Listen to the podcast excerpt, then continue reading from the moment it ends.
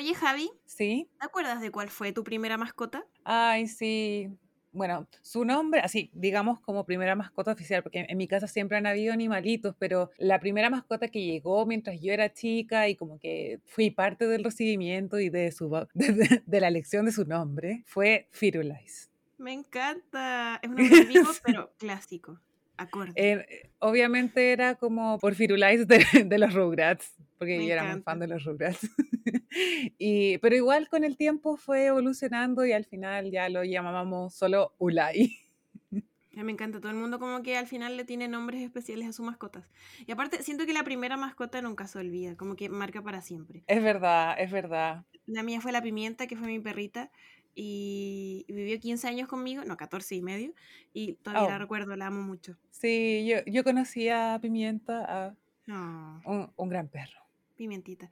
Sí, porque aparte siento que las mascotas pasan a formar parte de la familia, o sea, son una parte de la familia, se roban nuestro Sí, corazón, y no solo como, uy, sí, que entretenido tener una mascota, sino que igual involucra responsabilidad, gastos, como cosas que uno haría por cualquier otro miembro de la familia.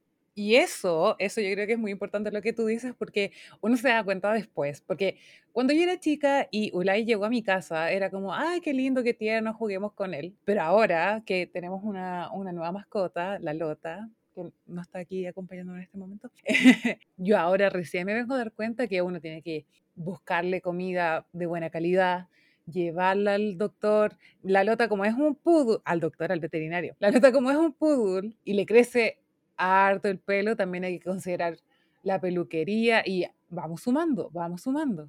Sí, son muchas cosas que uno como con la adultez ah, se va dando cuenta porque, no sé, yo también ahora tengo un gato que depende completamente de mí, como que yo me hago responsable del gato, mi limoncito. Y claro, son cosas que uno a veces como que da por sentado cuando uno tenía mascota cuando chico. son mucho más, son mucho más responsabilidades de las que yo creía. Sí, ¿te tinca si hablamos de eso hoy día? Me parece muy bien. Y aquí estamos, bienvenidos a todos y a todas a La Guía Adulta, el podcast que te ayudará a navegar los desafíos cotidianos de la adultez. En cada capítulo conversaremos de educación financiera, te explicaremos las leyes y la economía que nos afecta todos los días, así como la burocracia y los trámites que parecieran estar diseñados para hacernos la vida más difícil. Todo esto de la mano de expertos y ciudadanos como tú, que nos ayudarán a guiarte de forma fácil y sencilla en esta travesía sin fin que significa ser adultos. Y porque la adultez está llena de preguntas, aquí queremos darte algunas respuestas. Mi nombre es Valentina Yo soy Javiera, y esto es La Guía Adulta. capítulo 22. Bueno, y nuevamente estamos acompañadas de nuestra amiga Fran, quien también es parte del equipo de La Guía Adulta. Bravo. Bienvenida. ¿Cómo estás, Bienvenida. Fran? Te estás aplaudiendo a ti Hola. Sí. misma. Ese, Por un momento pensé que iba a decir como, ¿quién es la mascota de la guía adulta? Por eso caí en este capítulo. No, no, no, no. A ver, Necesitamos, aquí por nuestro... igual necesitamos una mascota, digo yo. Sí. O sea, no como una de nosotras, sino como tener No. un corpóreo. Como... La Vale me Sí. está postulando a ser... No, no, a ver, Vamos a lo que hacer vamos un a... corpóreo de la guía adulta. No, lo que vamos a hacer aquí, lo que vamos a hacer aquí es lo siguiente, vamos a pedir a todos nuestros, eh, a todos aquellos que nos escuchan, que manden sus propuestas, vamos a hacer, no sé, un concurso, tenemos que sortear, no sé, algo adulto. Una freidora de aire, Claro, una, una sesión de terapia, por favor. Estoy muy a favor de ese, de ese premio. una Ya, clase pero- de yoga. La asesoría de AFP. Claro, claro, ¿por qué no? Ya, pero nos estamos yendo del tema. Sí, que son Volvamos a lo que nos convoca el día de hoy, que son, eh, bueno, las mascotas y la tenencia responsable. Sí, muy importante. Un tema, no sé, que siento que a todos nos, nos llega como de alguna forma u otra. Claro, o sea, bueno, si no Porque- tienes mascotas, probablemente conoces a alguien que la tiene, así que nunca está Claro, más o, tener... o finalmente como que importan los animales. Al final todos vemos un perrito en la calle, un gatito en la calle. Ujú. Vemos cuando hay fundaciones haciendo esterilizaciones masivas o todo ese tipo de cosas. Mm, Vemos todo lo que gastan nuestros amigos cuando Sí. tienen mascota. Yo no tengo mascota, tengo que aclararlo aquí desde el principio. estamos transparentando. Ya dijimos que... Pero tienes un hermano conejo. Sí, sí, mis papás tienen un conejo salvaje.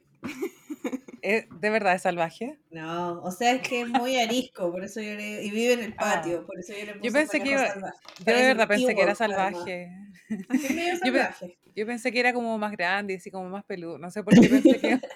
Porque vive, en el vive en el bosque y va a buscar así como solo comida en la casa de la Fran. Parece, parece un Ewok, se mete entre medio como del huerto que tienen mis papás. Me encanta. El otro día me preguntaron si era viejito, porque está todo sucio, entonces me preguntaron si era como viejito. Y yo como, no, en verdad es que es un conejo salvaje. No deja que lo toquen. Una vez mi papá intentó cortarle el pelo y lo dejó pelado, así como, si- o sea, como que el conejo de repente como que se aburrió y chao. Se quería ir y mi papá le pegó como un tijeretazo, así como que quedó como si tuviera No. tiña el pobre conejo. Hay fotos de eso.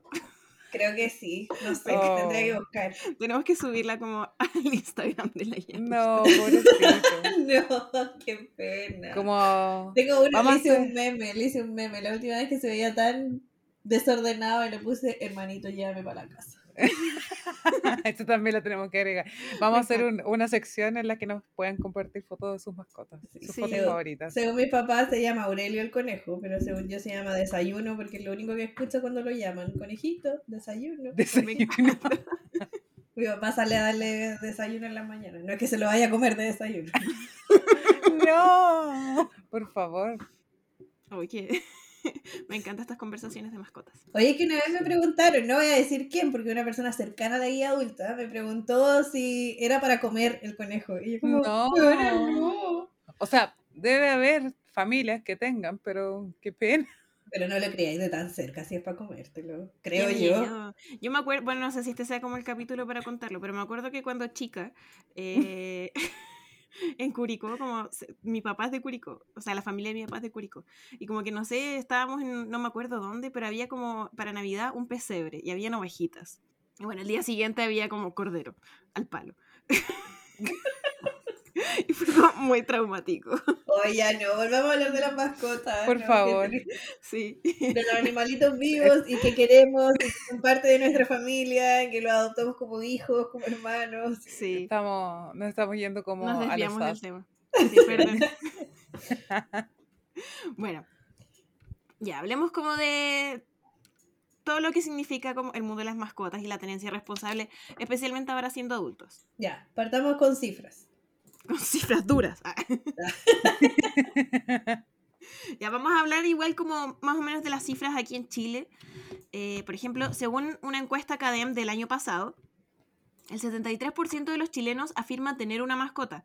Esto se suma a que ya son más de 1,3 millones eh, de las mascotas que han sido registradas por sus dueños a través de un microchip, mientras que más de eh, 450 y- 449 mil eh, ya han sido esterilizados en todo el país, mientras que más de 449 mil ya han sido esterilizados en todo el país, de, de acuerdo a las cifras de la Subsecretaría de Desarrollo Regional. Sumando a eso, eh, según resultados de la encuesta CADEM, el 65% de las personas afirma dormir con sus mascotas, y aquí yo me declaro culpable, eh, y también un 25% de, de ellos las, los lleva también de vacaciones, una tendencia que ha sido empujada por los millennials y la generación Z sobre todo. Bueno, y eh, eso porque las mascotas nos hacen felices. ¿Ustedes sabían que las mascotas nos hacen felices? Por Sí, eso soy tenemos este testigo. capítulo. Según Soy diferentes estudios científicos, estar con animales nos lleva a estar más contentos, lo que ayuda a mejorar nuestra calidad de vida. Y entre los beneficios de tener mascotas está también que aumentan la autoestima,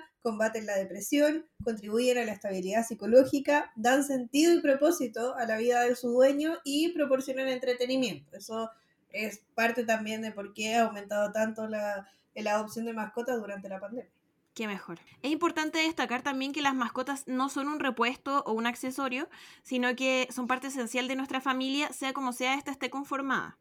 Eso es muy importante, porque hay gente que dice como, ay, sí, yo quiero tener este perro, así como un pug, porque está de moda, pero después cuando se da cuenta como de todo lo que involucra, que quizás el perro necesite operaciones, o quizás el perro se enferme, o el gato, o la mascota que sea se enferme, como que las mascotas no son desechables, así como, uy, me aburrí, adiós. No, Claro. Y hay mucha gente que a pesar de la ley de tenencia responsable no, no lo entiende.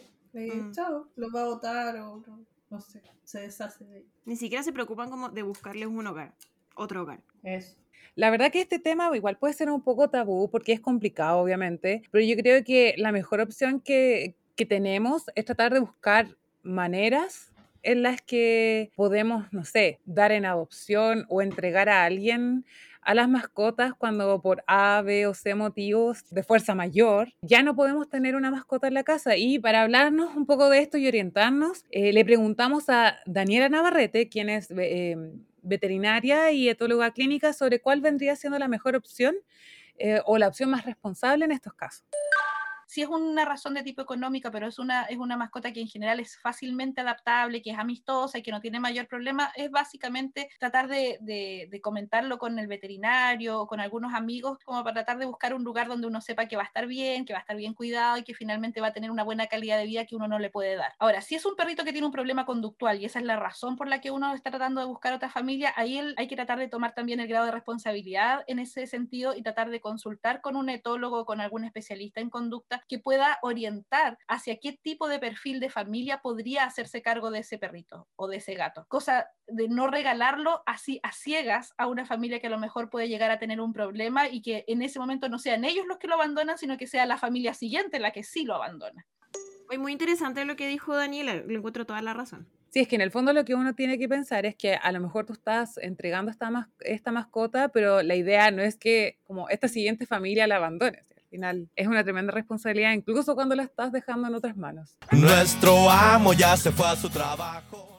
La ley de tenencia responsable de mascotas y animales de compañía, conocida también como Ley Cholito, fue promulgada en, el año 2018 tras un horrible hecho de maltrato animal con resultado de muerte. Esta ley establece una serie de obligaciones que una persona contrae cuando decide aceptar y mantener una mascota o un animal de compañía y define la tenencia responsable. Sí, eso es precisamente la tenencia responsable, el conjunto de obligaciones que uno eh, contrae cuando decido tener una mascota o un animal de compañía, como por ejemplo registrarlo ante la autoridad competente cuando corresponde, darle alimento, albergue, tratarlo bien, darle los cuidados veterinarios indispensables para su bienestar y tampoco someterlo a sufrimiento a lo largo de su vida.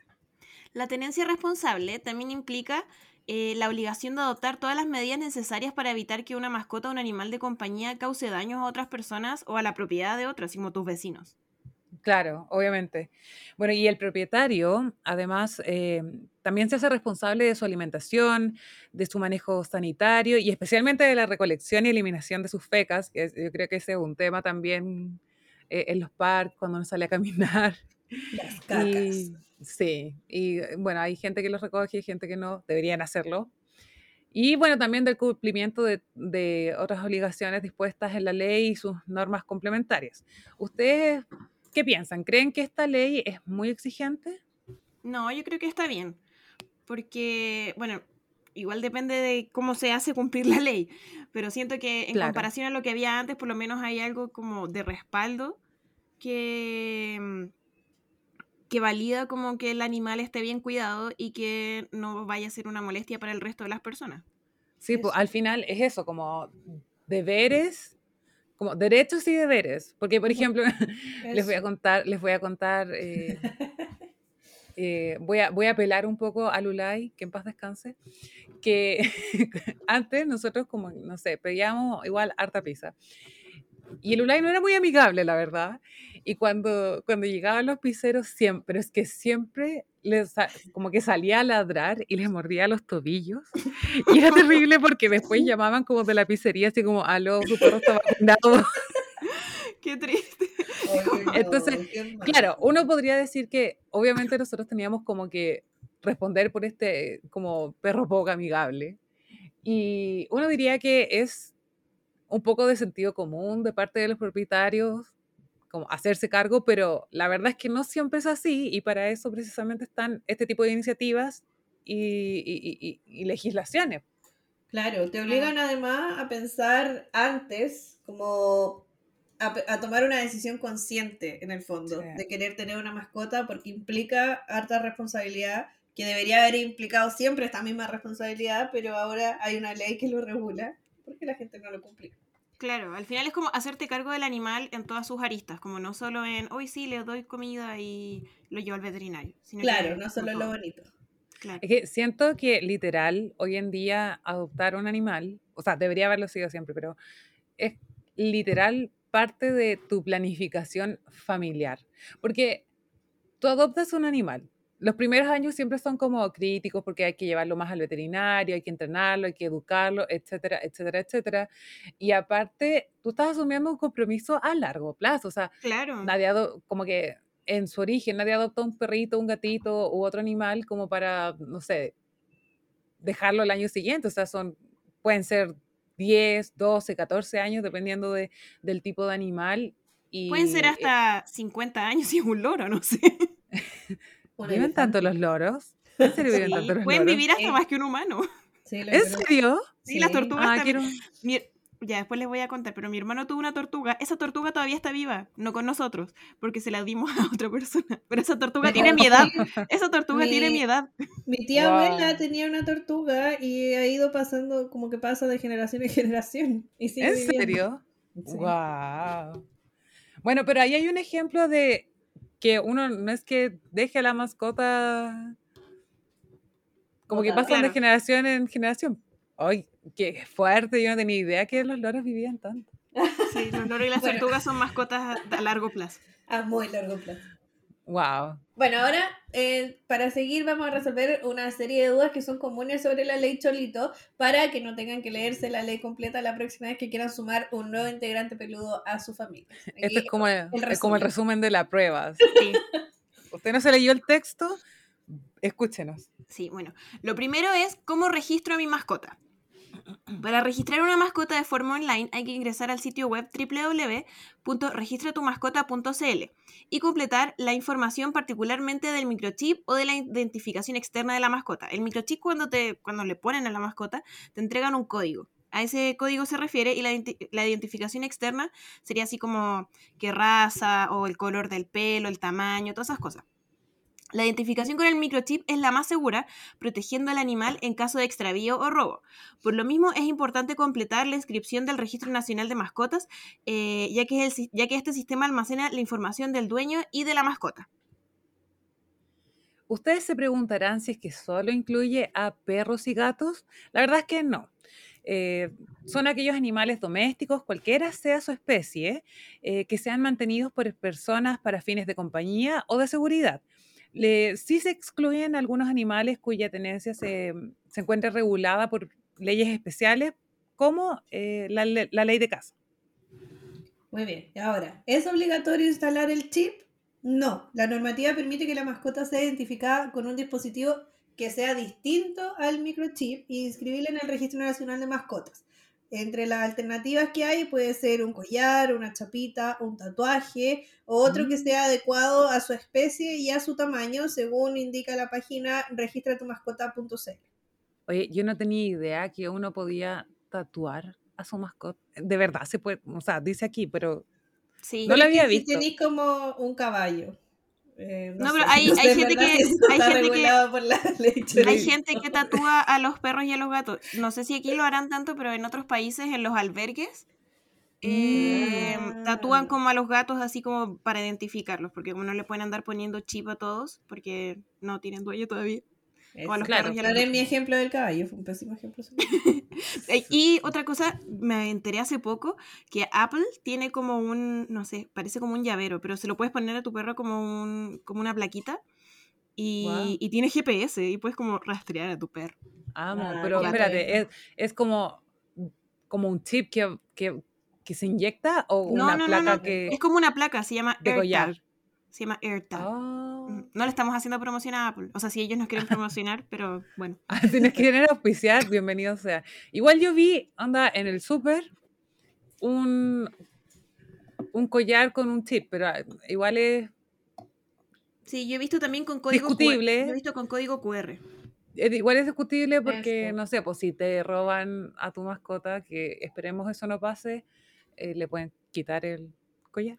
Claro, pero igual si se pierde es Claro. útil. Claro, como que en el fondo la opción más segura es ponerle un microchip y, no sé, ponerle un collar también, si al final se ven bonitos con los collares. Sí. O sea, en el fondo la, todo suma, como que si Eso. puedes ponerle el chip y además el tag y además otras cosas, genial. Y Y esperar que como y esperar que, que si se pierde, que no pase. eh, la gente reaccione de buena manera y te intenten contactar. Sí. Eso. Bueno, hablemos de los plazos. Eh, ¿Cuáles son los plazos para inscribir a tu mascota? Quienes compren o adopten una mascota a partir de esa fecha cuentan con un plazo de 90 días para completar el registro. en el caso de tener un can, can como perro, considerado dentro de las nueve razas de perros potencialmente peligrosos, eh, existe un plazo de inscripción de 15 días corridos desde que se adquiere, la, desde que se adquiere en calidad de tenedor responsable. Ahora, si no siguen los consejos que nos dio Daniela hace un ratito, ¿qué sanción tiene el abandono de los animales? La verdad es que aquí será considerado maltrato y crueldad animal como delito, es decir, con una pena de presidio menor en su grado mínimo a medio, que es de 61 días a 3 años, y también podría ser con una multa de 2 a 30 unidades tributarias mensuales, o podría ser solo una de estas dos. Y las personas que sean sorprendidas con una mascota que no esté inscrita arriesgan una multa también entre 1 a 30 UTM, y eso quiere decir entre 48 mil y 1.450.000 pesos. Y esta multa va a ser el doble si es que es un caso de reincidencia. Uf, así que hay que pensarlo dos veces. Sí. Bueno, pero ¿cómo denunciar si vemos un caso de maltrato animal o de negligencia? Por leg- por Oye, la- este, este, este punto igual es importante porque no involucra solo a las personas con mascota. O sea, por ejemplo, yo puedo ser una persona que vive sola sin mascota, pero veo que, no sé, mi vecino Claro. eh, Sí. está haciendo algo que no debería hacer. Ojo, así que aquí para todos. Y no solo como que le esté pegando al perro, sino que, que no lo alimente o que lo deje solo. Eso. O sea, al, al animal. que está sucio. Claro, O en un espacio muy reducido. sí. Bueno, pero ¿cómo podemos denunciar? Por la legislación presente es importante tener en cuenta que todas las personas pueden realizar una denuncia por maltrato animal. En el caso de ser menores de edad, es necesario que sean representados por alguien mayor de 18. Y para realizar la denuncia solo se deben considerar dos pasos. El primero es dirigirse a cualquier cuartel de la PDI, describir los hechos con detalles, tales como, no sé, lugar, la fecha, las circunstancias, si es que hay testigos de lo que pudiste haber visto. Y en segundo lugar, está presentar un registro audiovisual, ya sean fotos o videos que acrediten la denuncia, sí, tal cual como en caso cerrado. Lo más importante. Aquí le traigo la evidencia. Sí, no, y además que nosotros sabemos de, o sea, no de evidencia, pero eh, como periodistas, ah, podemos Ah. decir que lo más importante es presentar las cosas como con hechos. Y Con hechos. Con pruebas fehacientes. Porque obviamente eh, no es que no los vayan a pescar, sí es que a lo mejor es solo como su palabra. Porque como dice en el primer punto, si das todos los datos, das los antecedentes para que puedan investigar, pero es ideal que puedan presentar algún tipo de prueba porque eso obviamente va a facilitar o agilizar quizás el proceso. Eso. Muy bien. Como toda ley, es en nuestra responsabilidad conocer y entender su aplicación práctica. Así que es muy importante todo esto que hemos conversado. Escúchelo de nuevo si no le puso atención. Repase. O también pueden, les recordamos que pueden leerlo en nuestro blog. Ah, sí, también. Sí? ¿Les parece si ahora conversamos sobre lo que implica en términos prácticos tener una mascota? Muy bien. Me parece. Bueno, aquí es necesario pensar en que así como el perro o el gato u otro animal se adapta a la familia, nosotros también deberíamos adaptarnos a ellos y a las necesidades que pueden tener. Así es que debemos pensar en qué tipo de mascota se adapta mejor a, a nuestra familia, no sé, tamaño, el cuidado que necesita, la atención, gastos, etcétera. Y de esto mismo nos habló otro de nuestros amigos especialistas, Felipe Brieda, médico veterinario y etólogo especialista en comportamiento y entrenamiento animal. Es súper importante asesorarse antes de adoptar. Averiguar muy bien con algún especialista, con un mismo veterinario les podría dar algunas indicaciones. Por ejemplo, de qué especie es. Si estamos pensando en adoptar un perro, acuérdense que existen muchas razas de perro, por lo tanto, algunas razas que no son muy buenas, por ejemplo, para hacer ejercicio, que son todas las, las razas de hocico chato. Entonces, ahí es donde de repente hay que mm, compatibilizar qué es lo que quiero con lo que puedo ofrecer también. Si quiero o si acostumbro salir a trotar frecuentemente, voy a poder salir a trotar con mi perro. Eh, no solamente tener la disponibilidad, sino que eh, saber si el perro puede trotar o no, porque si no puede tener un problema de salud por hacerlo, hacer un ejercicio extenuante. Entonces muchas de esas cosas hay que tomarlas en cuenta antes de, adoptar.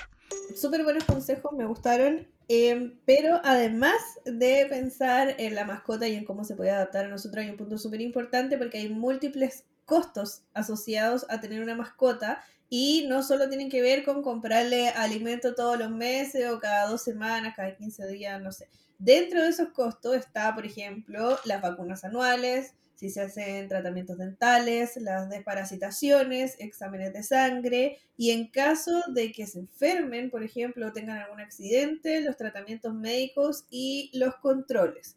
Por ejemplo, se calcula que el costo al año por vacunar y evaluar una mascota es como de alrededor de 95 mil pesos. No sé, ustedes que tienen mascotas, ¿qué otros costos relacionados se les ocurren?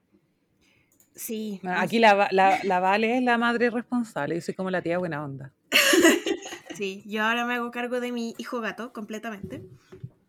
Y, y sí, no sé, igual depende como de, de varios factores. Por ejemplo, a mí me interesa como demasiado que su salud esté bien, entonces igual trato de comprarle como la mejor comida posible.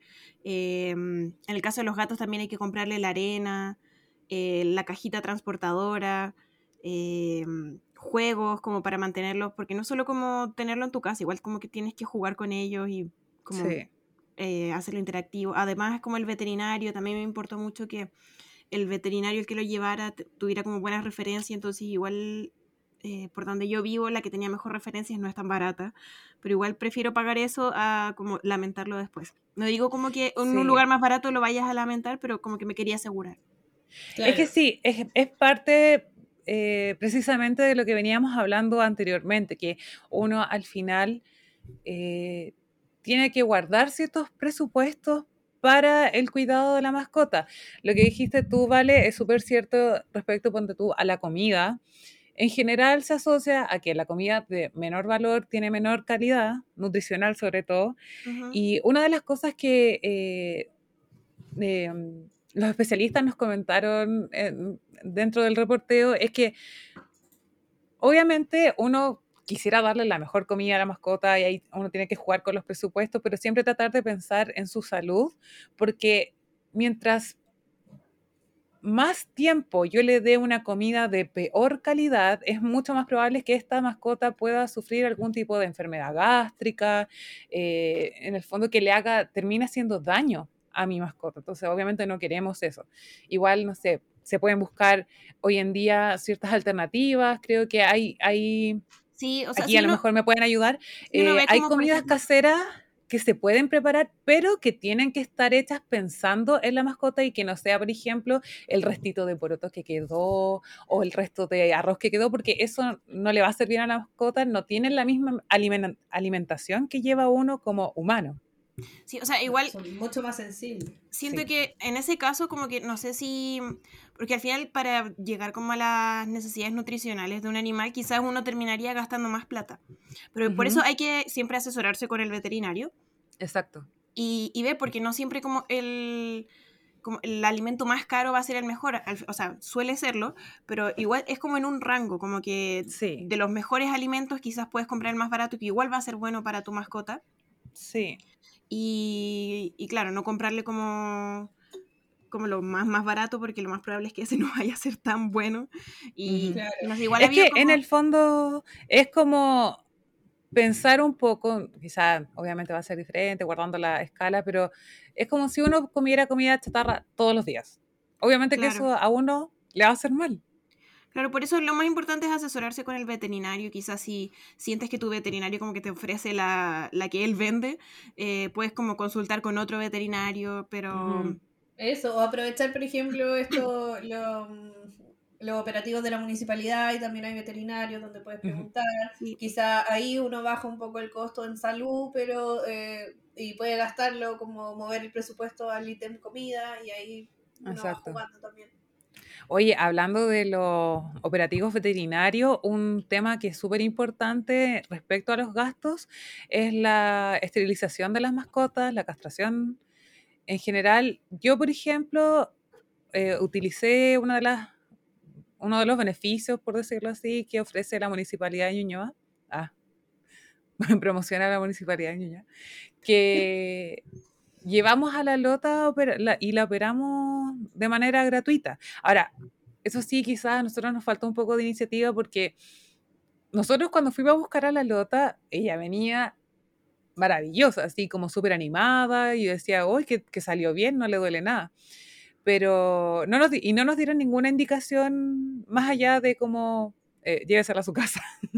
Pero después me imagino que se le debe haber pasado el efecto de los analgésicos y, y la pobrecita andaba como pollo ahí tirada y la tuvimos que igual lle- después No. llevar a otro veterinario que la revisaran, le dieran algunas indicaciones como más específicas de, de cuidados postoperatorios y bueno, al final eh, tuvimos que asumir igual el, el- el- gasto posterior eh, de los remedios y de esa mini consulta, a pesar de que la, la operación sí fue gratis. O sea, no fue nada malo, no- nada grave, pero sí, como que hay que tener en cuenta todos esos mínimos detalles antes de, no sé, de llevar a tu perrito o gatito u otro animal al veterinario. Claro, igual siempre hay que pensar que si uno lo lleva como a este tipo de procedimientos, igual es bueno tener como algún veterinario de confianza o como alguna clínica cerca como a la que puedas ir en cualquier caso.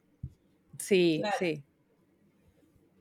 Siempre como guardando el presupuesto de emergencia. Sí, Eso. eso es muy importante. A mí me pasó, por ejemplo, que, bueno, en ese caso no lo gasté yo porque cuando tenía mi perrita yo era más chica, entonces se encargó mis papás.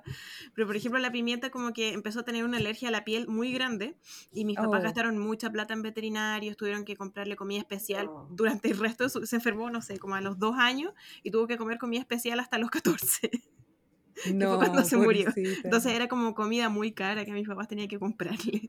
Entonces, claro, como que uno piensa así como, no, si mi mascota es saludable, pero en cualquier momento se puede enfermar y vas a tener que asumir gastos, quizás para toda la vida de tu mascota. Es Claro. real. Tengo una anécdota también, no mía, de una vecina. Es Ya. que pasa que, ya, donde vivo yo hay como un estacionamiento y varios edificios alrededor. Entonces, cuando de repente llegan autos extraños, como que de alguna u otra forma, igual la gente como que se entera o se pone a hablar. Somos vecinos copuchentos. Y, y en algún momento eh, vimos eh, una ambulancia eh, que estaba como abajo y mi mamá se encuentra con una vecina y le dice así como, sí, no, la ambulancia, ¿me podéis creer que vine a buscar al gato de mi hija? Y mi mamá así como, ¿qué?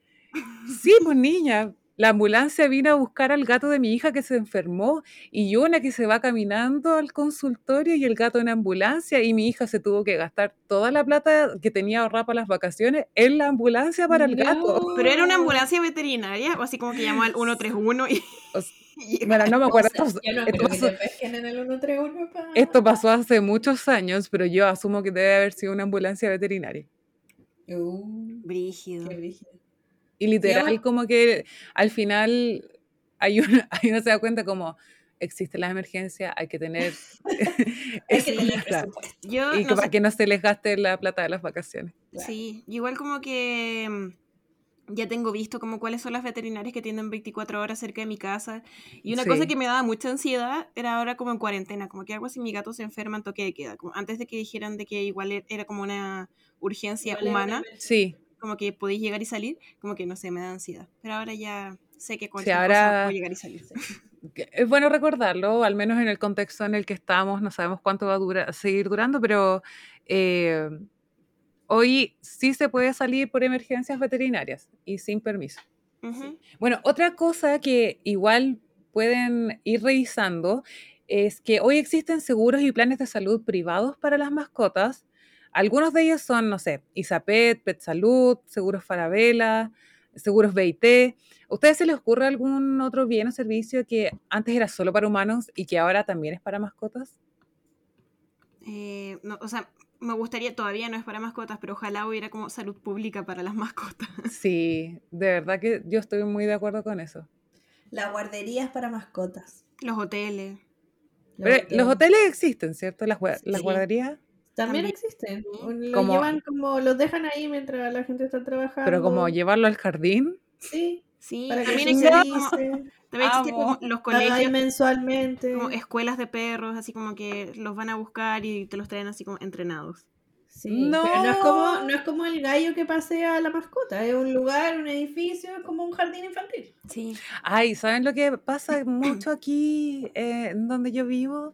En mi barrio. Ah, Hay como grupos de gente que se junta a pasear a los perros y como que los perros son amigos. Y van como al Sí, canil ah, y sí. juegan. Eso pasa mucho en los parques, como donde tienen esos como, como corralitos para perros. Canil, ¿o ¿no? Así le sí, sí. sí. Es como las mamás que se juntan como en los parques, como en los juegos con sus hijos. Literal. Sí, acá, acá cerca hay una plaza también y como que la mitad son gente con eh, niños y la otra mitad gente con perros. Me encanta. Bueno, ahí uno, uno se da cuenta, como están lo- los papás animales y los papás, bueno, no sé, humanos. Oye, Claro. una Ah, anécdota no, que, me, que me acordé con esto de los seguros para perros es que mm, un amigo de mi papá eh, tenía un gato y le contrató como un, una ISAPRE seguro para gatos y le regalaron como unas gomitas para ponerle en las uñas para que el gato no rasguñara. las No, Y así como que ahí me enteré que vendían esas cosas. No sé si serán seguros, o sea, no sé. Las vendían en eso, asumo que serán seguros para los gatos. Pero eran como unas gomitas Bueno. de silicona. Muy chistoso. Qué tierno. Oye, pero bueno, ya que por mientras que no hay que no hay salud pública para los para las mascotas, otro tip o consejo es siempre preguntar en las veterinarias cerca de sus casas, porque también suelen ofrecer packs o planes de salud, no sé, mascota segura, el nombre que quieran ponerle, eh, que de alguna u otra forma hacen un poco más accesibles los precios y porque, como ya decíamos, no sé, hay que tener en cuenta la- las consultas, las vacunas, la comida, etcétera, etcétera, etcétera. Entonces, de Claro. repente, es bueno ir preguntando si es que existe algún plan dentro de la misma veterinaria. Bueno, y ahora que decidimos tener una mascota y asumimos los costos que tiene esto, buscamos que se adapte, ¿cómo ayudamos a la mascota a que se adapte a mí y a mi familia? Para hablar de esto, eh, tanto Daniela como Felipe nos contaron y nos dieron buenos consejos. Tiene que ver con la forma en la que uno los educa. Y ahí también hay que ponerse de acuerdo con las personas de la familia cómo lo van a hacer. O sea, va a dormir dentro de la casa, va a dormir afuera, vamos a definir un espacio determinado para que duerma, porque las grandes peleas son, es que yo quiero que duerma conmigo, ay, es que a mí no me gustan los perros arriba de la cama. Entonces, como, ok, Defi- definimos en el fondo la forma en la que nos vamos a relacionar y de acuerdo a eso ya empezamos a hacer lo- los pasos posteriores que tienen que ver con la crianza y con cómo enseñamos a esta nueva criatura a vivir en el entorno. La adaptación de una mascota toma algunos días, quizás algunas semanas. Todo depende de la individualidad de estos animales.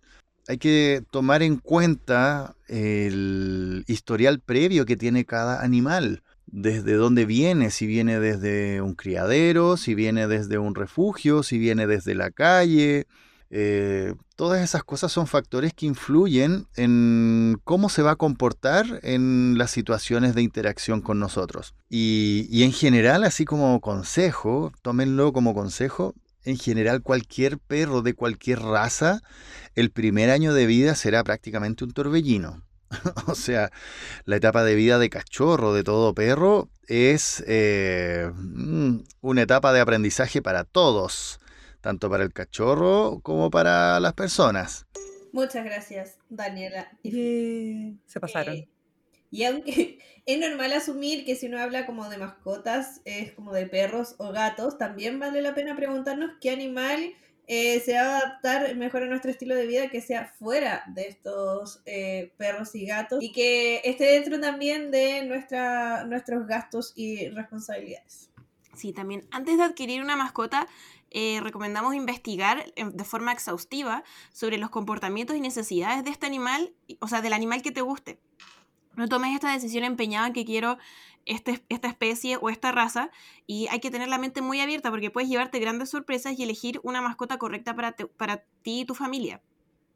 Ten en cuenta que algunas inquietudes generales eh, van como, dependen de cuán diferente sea esa mascota.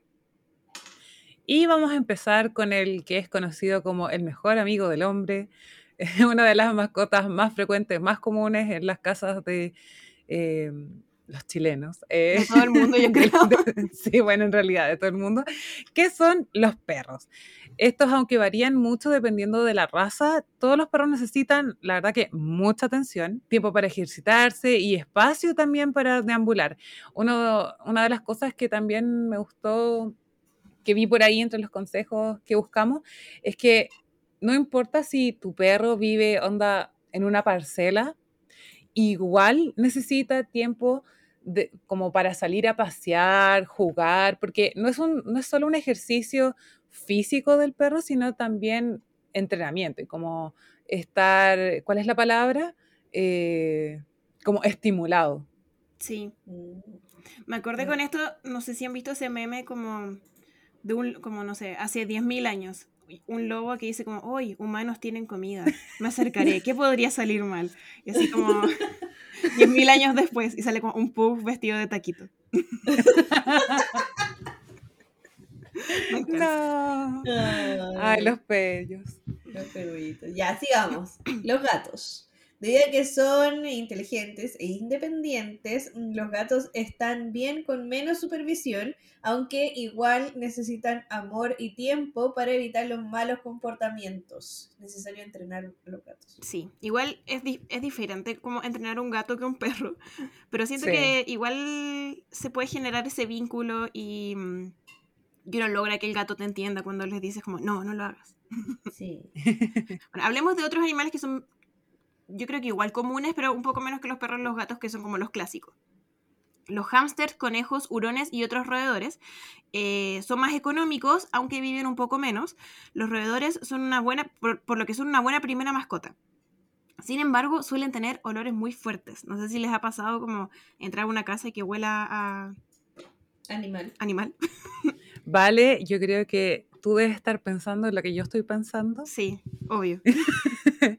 Con la Vale en algún momento de nuestra vida universitaria eh, fuimos a visitar eh, a una de nuestras fuentes, precisamente haciendo un reportaje respecto como a animales. Y eh, nuestra fuente tenía un hurón, cosa más linda el hurón, pero tenía un olor fuerte. Fuerte. Fuerte.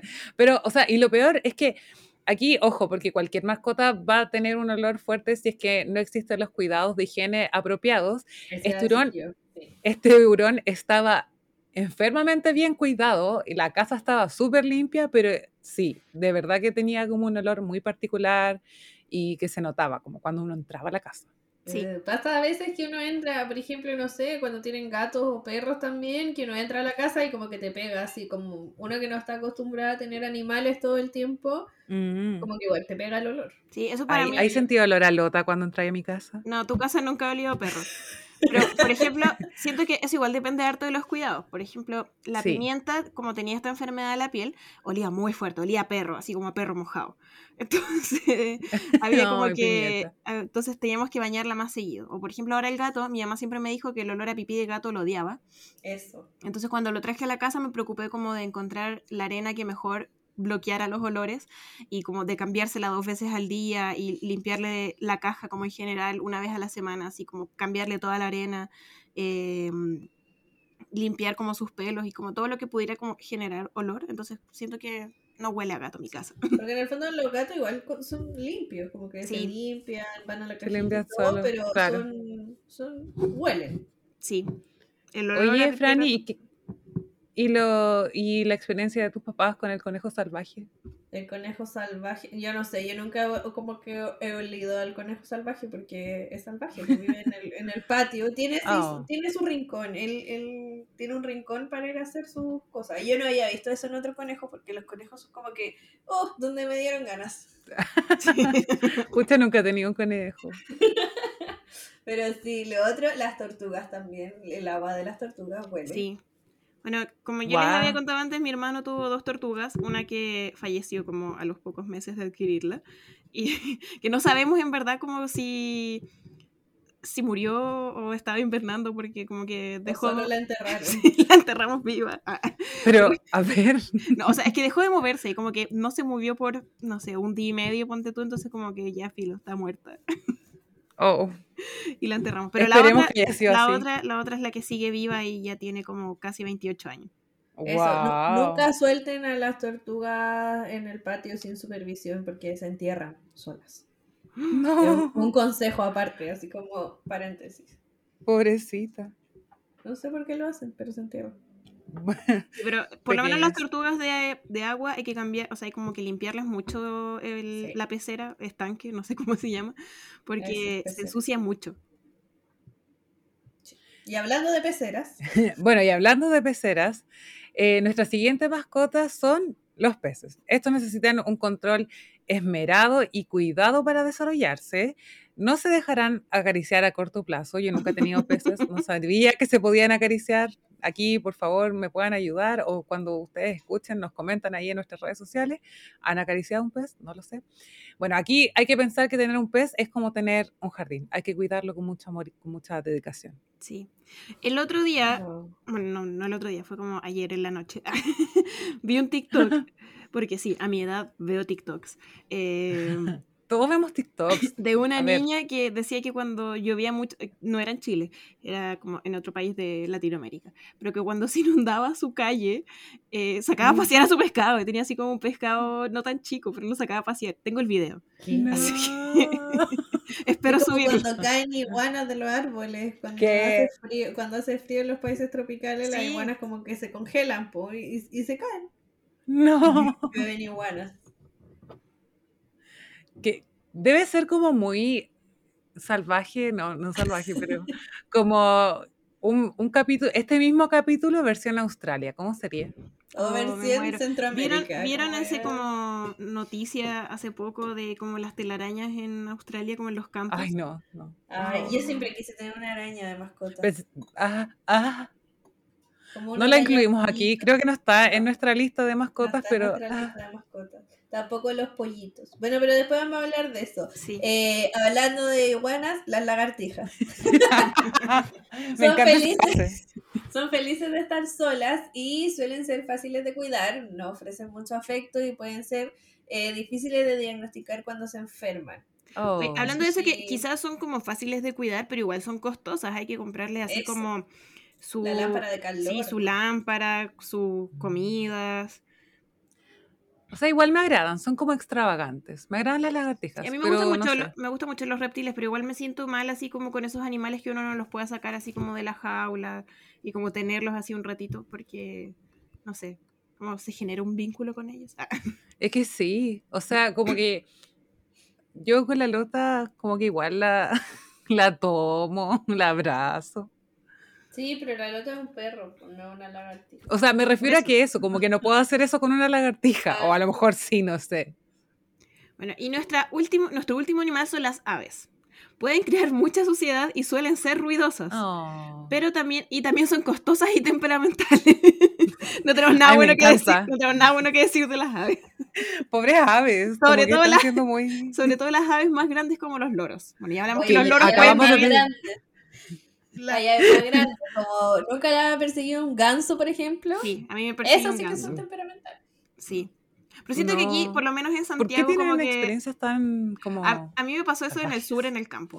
Yo Pero, vengo de. pero vengo aquí en de- Santiago siento que el ave más grande Ah, vengo de otro lugar. Eh, tipo, el ganso. Una vez me persiguió un ganso. eh, después, en algún momento, me dio con que quería tener una gallina de mascota porque en Rancagua la gente tiene gallinas en el patio. No sé si son mascotas, o sea, como. Pero tiene gallinas en el patio. Y dije, oh, ¿por qué no tener una gallina en el patio? Y después dije, eh, bueno, si la tengo aquí en Santiago, va a molestar demasiado a los vecinos porque cantan y todo ese asuntillo. Este, este es mi momento de brillar. ¿Por qué? Es que acá en mi edificio, en Ñuñoa, en el piso 15, ya la que da toda como la dirección. en el piso Como- 15. No sé si han visto la Divina Comida, como que dicen así como, no, ahora nos dirigimos a la comuna de Ñuñoa y muestran así casi que la numeración de la persona. Ya, creo que ya no lo estaré haciendo, pero yo antes me fijaba mucho y como que cuando era Ñuñoa yo como que trataba de identificar las calles. Tenía un Ya, mapa pero- y lo, lo marcaba. Ya, pero volviendo a, a mi edificio, mi vecino de arriba tuvo un gallo. Literal. Y cantaba en las mañanas y todo. Oh, me muero. Y La verdad que fue, eh, fue todo un, un evento tener el gallo aquí en, en el 15 arriba y de hecho, en un momento, lo peor de todo es que en un momento el gallo del 15 se tiró para abajo. ¿El, gallo- el animal El animal. Sí, po, el anima- o sea, el- la gallina esta. Lo peor es que mi mamá le contó, le contó a mi tía por teléfono y le dice así como, Pati, el nombre de mi tía, Pati, el gallo del 15 se tiró para abajo y mi tía casi se muere y dice, ay, habrá tenido muchos problemas. Y, mi mamá le dice como, no, pero espérate, si no, no le pasó nada, voló. Y mi tía así como, ¿qué? el gallo, la gallina del 15 se tiró para abajo y todo así como... Estaban todos pendientes del gallo que se había tirado del 15. O sea, la, la- la- la historia es muy terrible, o sea, si uno la cuenta sin, sin contexto. Pero no, Me imagino a tu mamá como en el balcón diciéndolo como todo chancho y los vecinos como ¿qué?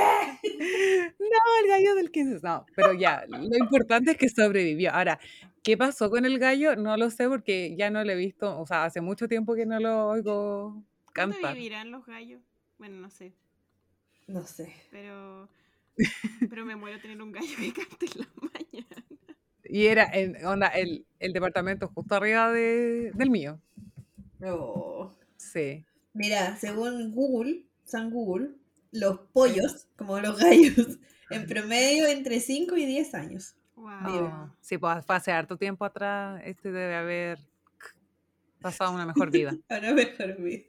Ay, qué bueno. Qué buena historia. Bueno, ya pasando la anécdota del gallo del 15, es necesario recordar que en el caso de las mascotas exóticas es importante informar. Es importante informarnos aún más sobre sus cuidados y las necesidades especiales, como las lámparas de calor que mencionábamos durante en reptiles, y ser muy responsables respecto a adquirir sus alimentos, productos de higiene, lo necesario para su espacio de cautiverio y dónde comprarlo, ya que la oferta en Chile no es tan amplia y es más caro versus en otros países. También recordar, como lo dijimos al principio, que un animal exótico tampoco es un accesorio de moda y merece nuestro cuidado, igual que si fuera un perro, un gato Sí. o cualquier otro animal. Respeto por los animales. Y hoy en día existe la posibilidad de adoptar animales exóticos, ya que mucha gente las da en adopción cuando se dan cuenta que no tienen el tiempo ni el dinero necesario para sus cuidados. Existen incluso fundaciones o grupos en Facebook en donde es posible postular para que para dar eh, a estos hermosos animales un nuevo hogar. Bueno, no sé, yo sigo como a un chico en Instagram que tiene muchas chinchillas y son muy lindas. Pero Oh. no está como prohibida la chinchilla. Yo igual lo pensaba, pero he visto mucha gente que tiene chinchillas, así que asumo que no. Wow. Son muy lindas las chinchillas. Y según él, como que no huelen a nada. Y tienen como una arena especial donde se acicalan y como que Mm. con eso se limpian. Así como Oh. su talco. Qué tierno igual. Sí. Ujú. Siento que soy una analfabeta de las mascotas, no tenía idea de, la, de cuánto vivían los loros, no tenía idea que se podían tener chinchillas. Yo cuando Ay. chica tenía un libro de Lindorfo No. ¡Ah! sobre las mascotas. Me encanta. De Lindorfo, po. Mi gato no tiene la culpa de tu... Y finalmente hemos llegado a la hora de dar paso a nuestra sección La Guía Responde, donde nuestros auditores, o sea, ustedes, nos pueden enviar sus preguntas para responderlas durante este capítulo. Ya, vamos con la primera pregunta. Arroba Savmons en Instagram nos comentó, hay un perro desnutrido y abandonado en una automotora. ¿Qué puedo hacer? Bueno, como lo comentamos anteriormente, eh, hay dos pasos a seguir. Lo primero es dirigirse a cualquier cuartel de la PDI, inscribir eh, los hechos con, de- o sea, describir los hechos con detalle, tales como lugar, fecha, circunstancias, si hay testigos, cualquier cosa que pueda servir, así como registro audiovisual, fotos, lo que sea, como para que puedan tomar acción en, el- en este hecho. Ante la duda o la imposibilidad de acudir a un cuartel de la PDI, siempre se puede llamar ya sea a la misma policía de, de investigaciones, carabineros o hasta tu municipalidad y preguntar qué se podía hacer en el caso de que veas este, a este Claro, perrito lo, importante, lo importante siempre es denunciar cuando uno vea un caso de maltrato, porque el animal lo está pasando mal. eh, yo he visto mucha gente que en el caso de automotoras o como de fábricas tienen así como perros guardianes, entre comillas, pero que no se ocupan de ellos, les dejan así como un plato de comida para todo el fin de semana y, Y al final eso igual es maltrato, eso igual está penado por la ley cuando no se, no se hace como valer los derechos del animal. Sí. Es como, qué pena pensarlo así, pero si vas a tener un perro por seguridad, es como, tienes que darle como las condiciones para que trabaje. No quiero pensarlo así, pero es como lo básico, como Y el perro que tiene que estar sano. Generalmente esos perros de seguridad también están regulados en la ley Cholito como dentro de las nueve razas más peligrosas y que tienen que tener también un trato diferente, tienen que inscribirse antes, tienen que tener un, bueno, si los va a tener en la casa, tienen que tener un, un entrenamiento también, ese tipo de cosas. Exacto. Así que eso, cuide, denuncie, demanda. Demanda, como diría dice la Luli. demanda. Como Ya. diría la Luli. Seguimos. También arroba Jabubi Campos nos pregunta, cuando la tutela de la mascota está a nombre de tu polole, el chip registro y después terminan con show. Qué buena pregunta. Sí, este es un tema muy delicado, así que yo siento que lo mejor es recomendar hablar antes de adquirir una mascota con tu pareja. Porque finalmente, eh, si se separan en mala eh, y hay como algún tipo de denuncia por medio, el tutor legal va a ser la persona que, que inscribió a la mascota. Claro.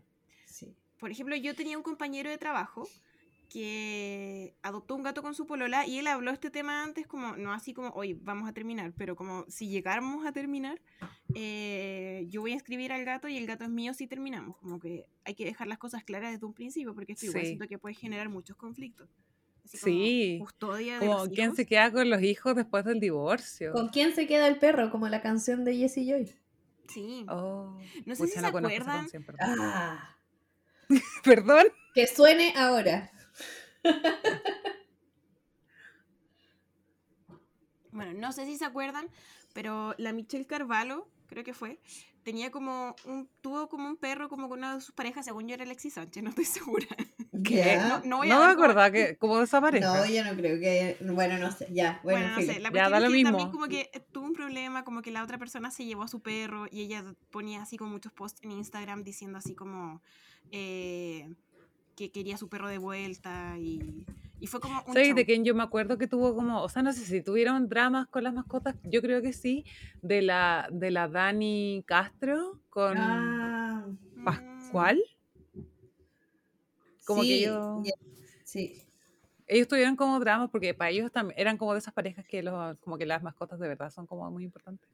O sea, Sí. bueno, para todos, pero se entiende que hay gente que como que lo demuestra más.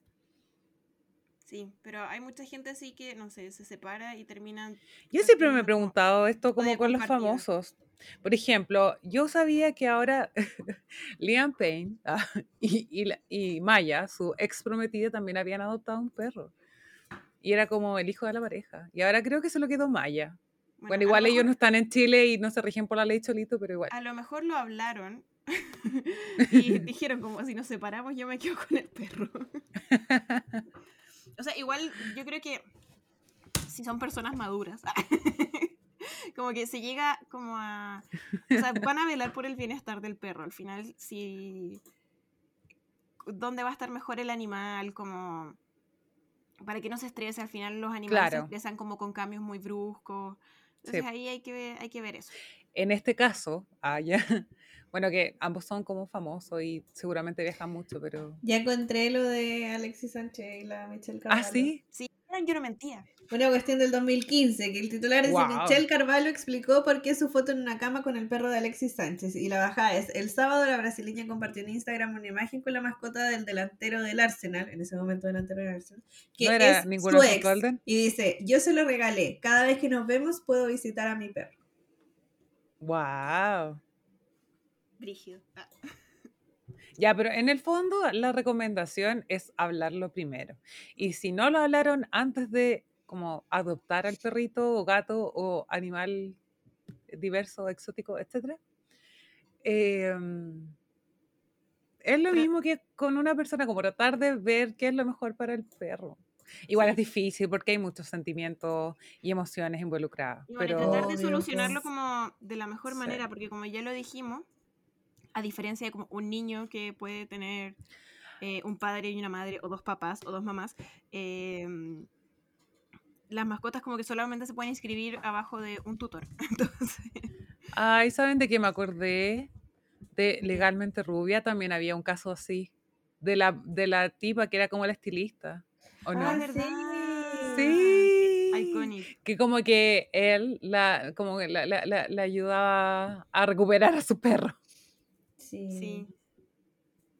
Qué lindo. grande. Me gusta esa película.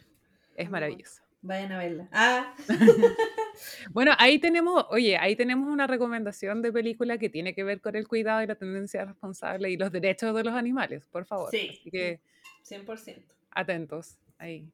Y llegado a este punto, ya estamos terminando este episodio, así que queremos agradecerte, Fran, por habernos acompañado y por toda la experiencia, la información que nos compartiste, sobre todo sobre tu conejo salvaje. El conejito salvaje. Oye, sí, no, gracias a ustedes por la buena onda. Yo pensé que no iba a tener tanto que aportar en este capítulo porque, pucha, no tengo mascota ahora, pero sí eh, tenía harto que decir. Ah, Sí, igual tenía sí. historias. Ah, Muchas anécdotas. Yo creo que deberíamos aprovechar esta instancia para saludar a las mascotas de la guía adulta, a la Lota, a, Oh, a sí, Limón, a. Sumi, a la Andy. Bueno, igual tuve una mascota como, como por 12 años, tuve un perro, la Mili. Me encanta. Ay, a la Mili que también, a Lulay, Ese es como otro tema, como el duelo de perder a tu mascota. Sí. Ay, sí. Es un tema muy importante que quizás en otro momento podemos hablar como los duelos. Ay, puedo aprovechar de saludar a la Pipa, que es la catita de, de una amiga. y un saludo también a León, que es- partió hace poco, pero era el perrito de esta misma amiga. Oh, Sí, sí, siempre en nuestros corazones, León. sí. Todas las mascotas que han partido. Sí, ay, sí, qué lindo, como un mensaje, como para todas las mascotas que nos han dejado, que los queremos mucho. Ay, ya, al me estoy poniendo emoción, me estoy poniendo Ya, no lloremos, no lloremos, por favor. Ya. Ha sido un gran capítulo, así que Sí, Fran, muchas gracias. Muchas Gracias, gracias, Fran. Chaito. Chao. Adiós. Y esto es todo lo que tenemos para ustedes el día de hoy. Esperamos haber dado respuesta por lo menos a algunas de sus preguntas. No olviden informarse y asesorarse al momento de querer adoptar o adquirir una nueva mascota. Los invitamos a todos y a todas a dejar en los comentarios de nuestra cuenta de Instagram o en YouTube sobre qué temas de la vida adulta le gustaría que tratáramos en los próximos capítulos. Y no olviden enviar sus preguntas para aparecer en el próximo capítulo de este podcast. No olvides seguirnos en nuestras redes sociales y compartir este podcast. Nos vemos en la próxima edición de La Guía Adulta.